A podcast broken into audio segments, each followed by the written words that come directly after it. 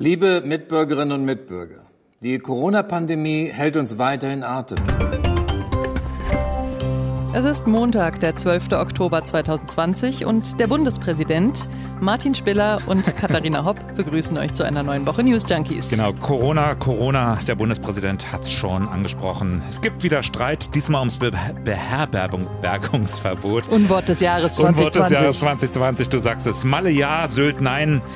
Da machen wir nicht mit. Das machen wir heute nicht. Nee, das ist uns alles viel zu klein-klein. Genau. Wir werfen lieber mit Frank-Walter Steinmeier zusammen den Blick über den Tellerrand. Das Virus kann alle treffen, trifft aber nicht alle gleich. Die Menschen in vielen Ländern des globalen Südens sind doppelt verwundbar. Äh, Sperrstunde abends und was, woran? Ja, es wäre schön, wenn die Probleme so einfach wären. Hm. Nein, es ging in der Ansprache des Bundespräsidenten um ein ganz anderes Problem, nämlich Hunger. Die Welthungerhilfe hat heute ihren Jahresbericht vorgelegt und sie sagt, die Corona-Krise wirkt beim Thema Hunger wie ein Brandbeschleuniger. News Junkies. Was du heute wissen musst. Ein Info-Radio-Podcast. Kein Hunger bis 2030. Das war eines der Entwicklungsziele, die sich die Vereinten Nationen vor fünf Jahren gesetzt hatten. Ja, und das Thema hat in der letzten Woche dann plötzlich wieder ein bisschen mehr Aufmerksamkeit bekommen als in den letzten Jahren, weil das Welternährungsprogramm der UNO den Friedensnobelpreis bekommen hat. Das freut natürlich auch die Deutsche Welthungerhilfe, weil ihr Jahresbericht dadurch mehr Gewicht bekommt. Aber bevor wir gleich hier über Zahlen und Fakten und so weiter reden, lass mal vielleicht erstmal ein paar Menschen aus Ländern hören, in denen eben viele Menschen vom Hunger betroffen sind. Hier zum Beispiel eine Frau aus Venezuela. Was zum Teufel soll ich machen? Meine Tochter hat seit vier Tagen nichts gegessen. Ich habe kein Geld, um was einzukaufen. Es tut mir weh und ich bin wütend. Unsere Kinder bitten um etwas zu essen. Die da oben sollen hören, wie unseren Kindern der Magen knurrt. Ja, Venezuela steckt ja in einer tiefen Krise, mhm. wirtschaftlich, politisch, gesellschaftlich, auch schon ohne Corona. Da ist Hunger weit verbreitet. Ein anderes Beispiel ist Indien. Da sind in der Corona-Krise viele Menschen aus der Stadt zurück aufs Land zu ihren Familien gezogen. Und das hat die Lage dort nicht unbedingt verbessert, wie die Landesdirektorin der Welthungerhilfe berichtet. NGOs uh, and prominent research organizations had also conducted a lot of studies. Hilfsorganisationen haben bei ihren Studien herausgefunden, dass die Familien auf dem Land rund 60 Prozent weniger Essen konsumiert haben. Sie haben auch viel weniger Varianten auf ihren Tellern gehabt. Überleg dir das mal, 60 Prozent weniger Essen. Wahnsinn. Ja, und dann gehen wir mal noch auf den afrikanischen Kontinent. Da gibt es ja im Osten eine massive Heuschreckenplage seit letztem Jahr. Und jetzt kommt auch noch Corona dazu. Hier ein Mitarbeiter der Welthungerhilfe in Kenia.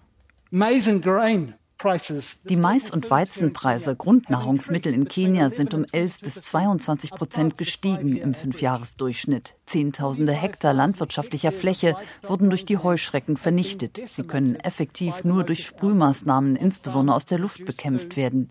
Die lokalen Behörden müssen jedoch gleichzeitig die Covid-19-Pandemie eindämmen. Dies ist eine multiple Krise, die sich langfristig auf die Zahl der Haushalte, die unter Hunger leiden, auswirkt. Besonders betroffen sind Kinder unter fünf Jahren. Multiple Krise ist das Stichwort. Ja, also eigentlich schon Probleme genug, die man vorher schon hatte, von Heuschrecken bis zu nicht genug Geld. Aber jetzt kommt eben noch Corona obendrauf. Genau. Und selbst wenn die Pandemie in vielen Ländern gar nicht so schlimm zuschlägt, sind halt die wirtschaftlichen Auswirkungen schwer. Ne? Menschen äh, verlieren ihre Jobs mhm. und haben dadurch kein Geld mehr und können sich kein Essen mehr kaufen. Ja, und dazu noch die Frage mit dem weltweiten Handel. Die ganzen Lieferketten, sowohl was den Import angeht als auch den Export, die sind ja alle unterbrochen. Genau. In dem aktuellen Bericht der Welthungerhilfe sind diese Auswirkungen jetzt natürlich noch nicht drin. Wir haben heute früh im Inforadio mit der Präsidentin der NGO gesprochen, Marlene Thieme, und sie hat mal ein paar Zahlen auf den Tisch gelegt. Schon vor Corona hungerten weltweit 690 Millionen Menschen und die Vereinten Nationen rechnen, dass 80 bis 130 Millionen Menschen dazukommen können, die tatsächlich nicht wissen, wovon sie sich ernähren können. Ja, oder nochmal mit anderen Zahlen. In 50 Ländern sind Menschen von Hunger und Unterernährung betroffen. Das ist jedes vierte Land auf der Welt. Hm. Wobei, was ist in diesem Sinne eigentlich Hunger? Also es ist ja schwierig, die Grenze zu ziehen. Man, man braucht ja bestimmte Kriterien. Also ich habe auch manchmal Hunger. Deinen Magen nee. habe ich heute auch schon mal gehört. Ja. Der hat auch schon mal geknurrt, ja. nee, ernsthaft. Ähm, wo beginnt in dem Sinne eigentlich Hunger? Anne-Kathrin Mellmann aus der Inforadio-Redaktion. Hunger ist tödlich. Die Vereinten Nationen definieren Hunger so. Die tägliche Energiezufuhr liegt über einen längeren Zeitraum deutlich unter dem, was ein Mensch braucht. Auf Kosten der Leistungsfähigkeit verbrennt der Körper seine letzten Reserven, bis nichts mehr da ist und er stirbt. Für dieses Phänomen gibt es natürlich viele Gründe, viele Auslöser, auch ganz ohne Corona. Was fällt uns ein? Armut, würde ich sagen. Armut auf jeden Fall. Armut und natürlich die Ursachen für Armut wiederum. Also mhm. geht da erstmal eine gewisse ähm, Verteilungsungerechtigkeit, je nach Standpunkt, dem voraus. Ne, die ja, die NGOs sagen ja auch, es gibt eigentlich für alle auf der Welt genug hm. zu essen. Nur halt nicht überall. Aber dann gibt es eben auch jede Menge Kriege, Konflikte, mhm. bis 2015 ging ja tatsächlich der Hunger in der Welt stetig zurück, langsam, aber stetig. Mhm. Dann stiegen die Zahlen wieder und Expertinnen und Experten sagen, das liegt vor allem an Krieg und Vertreibung. Ja. Ja, und dann natürlich Dürre, ausbleibender Regen oder allgemein. Oder zu viel Regen. Also überhaupt Naturkatastrophen. Plagen, gen mhm. genau. Genau. Und bei Naturkatastrophen, da sagen Organisationen wie zum Beispiel die Welthungerhilfe ganz klar, der Klimawandel, der macht die Lage nochmal dramatisch schlimmer und die Arbeit deutlich schwerer. Hören wir nochmal Marlene Thieme. Wir müssen natürlich auch sehen, dass auch unser Lebensstil dazu beiträgt, den Klimawandel in den ärmsten Ländern zu befeuern. Dürren und Überschwemmungen kommen ja vor allem auch aus den klimawandelbedingten Ursachen und daher müssen wir dort besonders jetzt auch selber in unserem Verhalten uns verändern. Ja, um selber was zu ändern im eigenen Verhalten, muss ich natürlich erstmal auf dieses Thema aufmerksam werden oder wieder auf dieses mhm. Thema aufmerksam werden. Also Hunger scheint ja so ein bisschen von der Agenda verschwunden zu sein die letzten Jahre über. Also man hört gefühlt wenig darüber. Ähm, nee, ich weiß war nicht, nicht groß Thema, nee. Ne? War früher mal ganz anders. Ich weiß nicht, ob du dich dran erinnerst. Äthiopien in den 80er Jahren. Ist das noch vor Augen? Ich habe nichts aus den 80ern vor Augen. Ich konnte noch nicht gucken damals. Ähm, dann sei froh, weil die Bilder waren wirklich nicht, äh, ja, aufs, bis aufs Skelett abgemagerte Menschen, verhungernde Kinder, das ging alles um die Welt. Hungersnot viele, in Äthiopien. Ja, Hungersnot in Äthiopien, eine riesige Hungersnot. Also ähm, bis zu einer Million Menschen, äh, eine Million Menschen sind verhungert. Andere Quellen gehen von bis zu drei Millionen in der gesamten Sahelzone aus. Also fast eine Größenordnung, eine Stadt in der Berlin. Größenordnung von Berlin. Ne? Mhm. Genau. Vom Hunger selber betroffen waren natürlich noch deutlich mehr. Auslöser äh, war damals vor allem eine Dürreperiode. Also Wirtschaft in Äthiopien, das heißt vor allem Landwirtschaft. Mhm. 90 Prozent der Exporte, die machen die Landwirtschaft aus, vor allem Kaffee. Und wenn das dann wegbricht, dann wird es natürlich schwierig. Und wenn dann auch noch eine Militärdiktatur, die es damals gab, die wenigen Einnahmen lieber in Waffenkäufe steckt, ja, dann wird es eben richtig übel. Und da hat die Welt damals hingeguckt.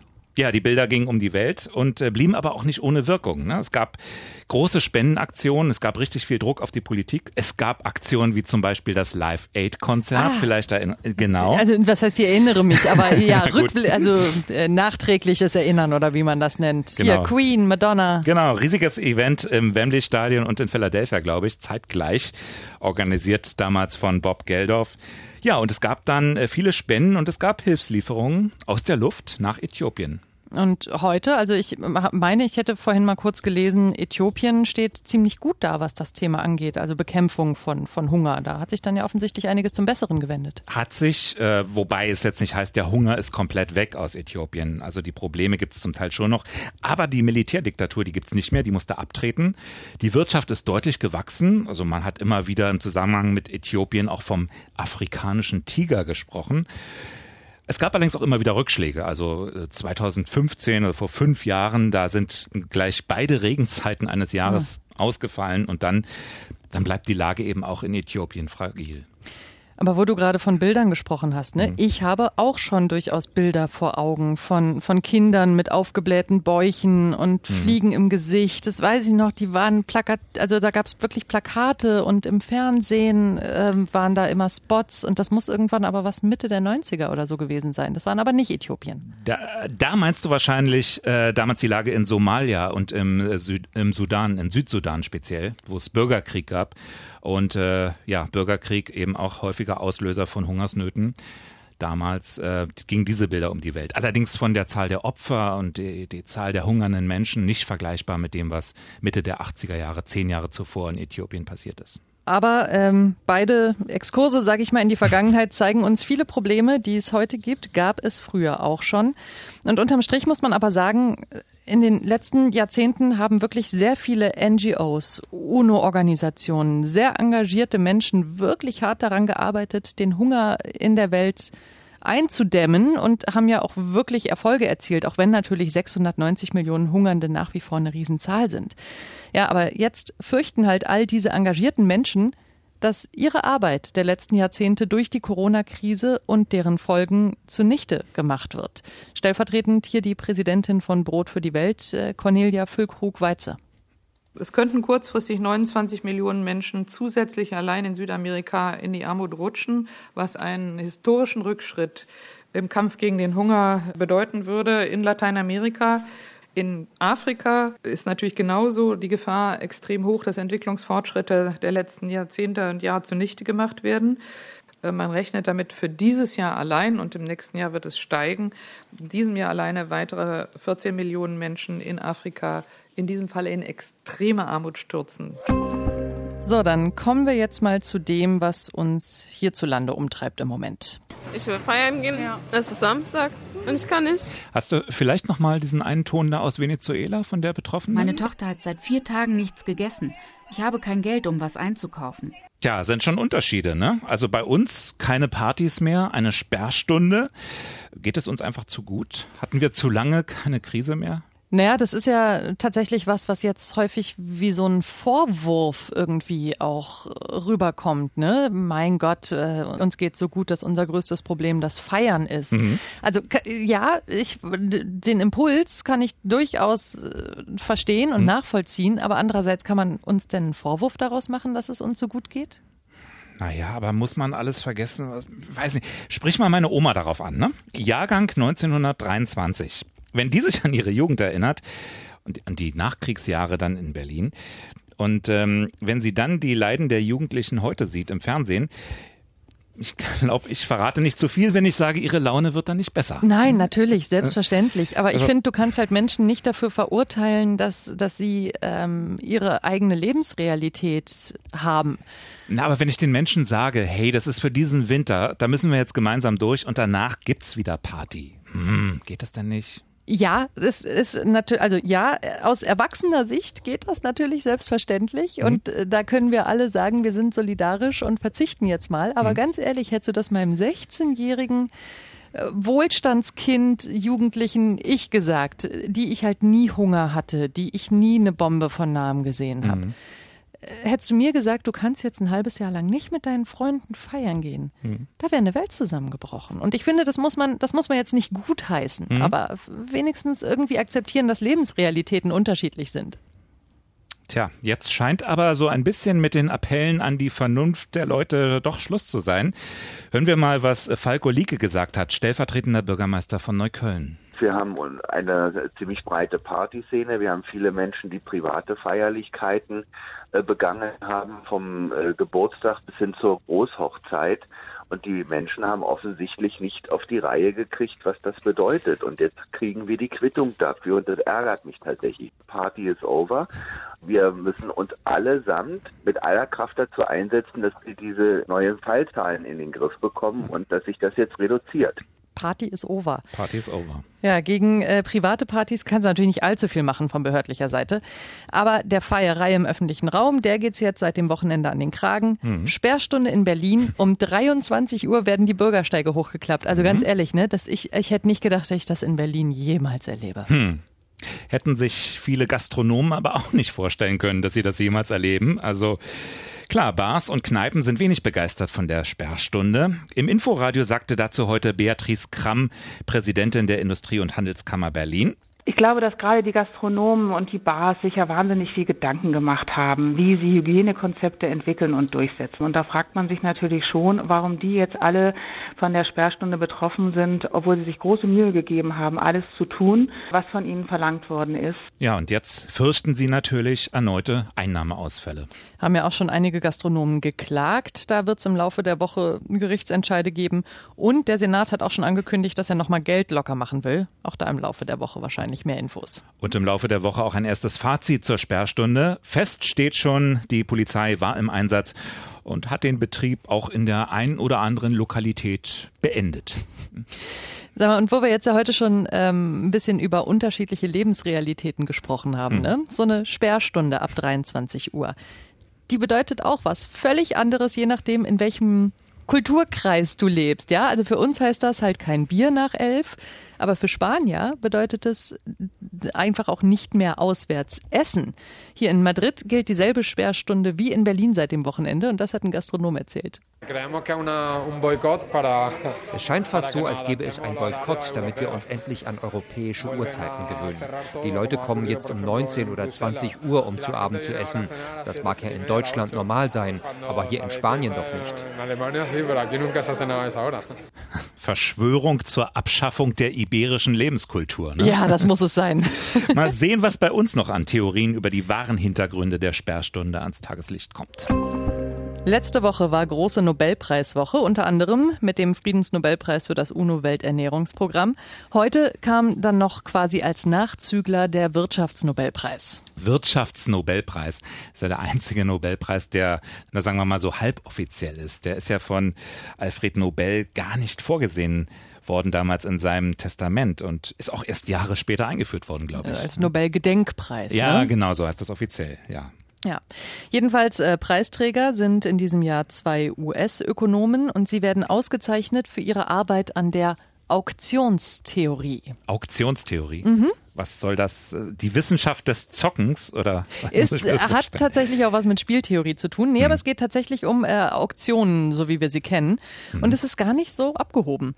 Die Jury hat ihre Entscheidung so begründet, bei der klassischen Auktion, wie wir sie uns vorstellen, ne, da gewinnt einfach der, der am meisten Geld bietet. Hm. Das ist jetzt aber schwierig, wenn gesellschaftsrelevante Bereiche betroffen sind, also Start- und Landerechte auf Flughäfen versteigert werden oder Radiofrequenzen. Und deshalb ist es ein totaler Gewinn, sagt die Jury, dass es jetzt auch Modelle gibt, bei denen es halt nicht nur darum geht, dass man möglichst viel Gewinn macht mit einer Auktion, sondern dass es da auch um gesellschaftlichen Nutzen geht. Mhm.